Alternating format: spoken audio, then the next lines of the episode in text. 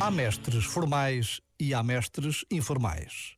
Os mestres formais são os nossos pais, educadores, professores, treinadores. Homens e mulheres mais avançados em idade, conhecimento e sabedoria e que cumprem uma função socialmente reconhecida. Os mestres informais são todas as pessoas que a vida nos coloca por perto. Podem ter qualquer idade, origem, função ou estado de vida. A grande vantagem de quem reconhece os outros como seus mestres informais é que está sempre, sempre a aprender. Já agora, vale a pena pensar nisto. Este momento está disponível em podcast no site e na app.